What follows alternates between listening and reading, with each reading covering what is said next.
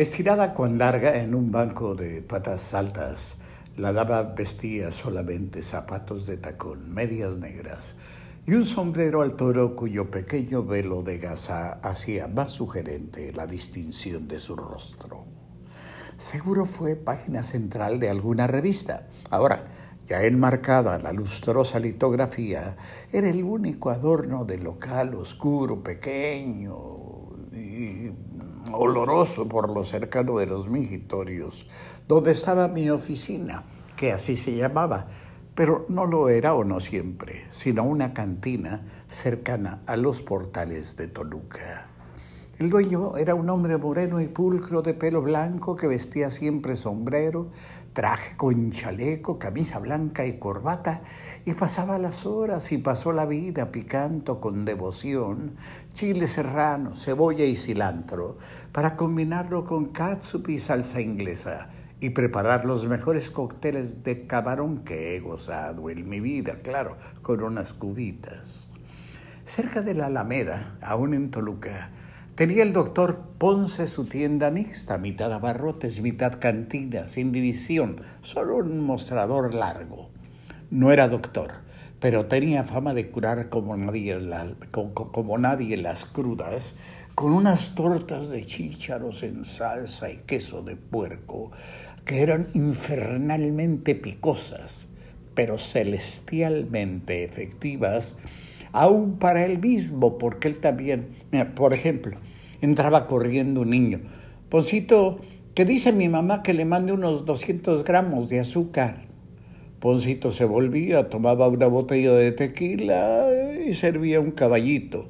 No, yo le pedí azúcar, Poncito. Me la tomo por tarugo, respondía él, y se le echaba. Y así.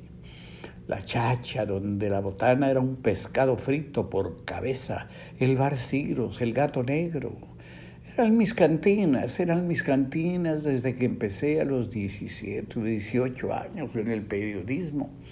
Alguien me dijo que para ser buen periodista había que ser buen tomador. ¿Y quién era yo, un novato, para discutirle? Ya cuando vine a México y entré a novedades, tomábamos la copa en el bar negresco de Valderas una noche, eran ya las 12, mi compadre Héctor Dávalos y yo escuchamos una sirena él se paró a hablar por teléfono, colgó y vino alterado. Vámonos, compadre, se está quemando catedral. Y así, por estar en aquel bar, sacamos una buena nota.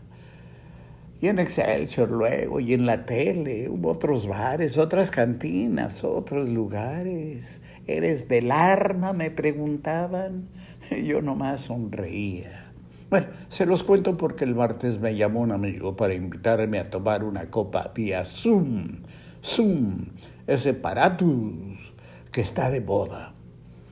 Muchos verán, muchos en la pantalla de la computadora, como estampillas postales en un álbum, o como alcachofas acomodadas en una canasta. Bueno, ¿y qué?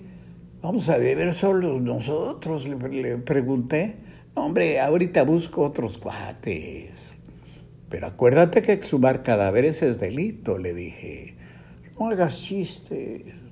Pues si todos están muertos, le digo. Y colgó.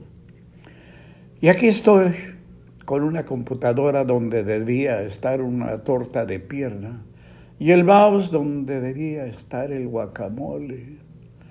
El vaso sí está firme y presente donde se debe, lo mismo que el Bacardi, pero no me ha llamado usted desdichado.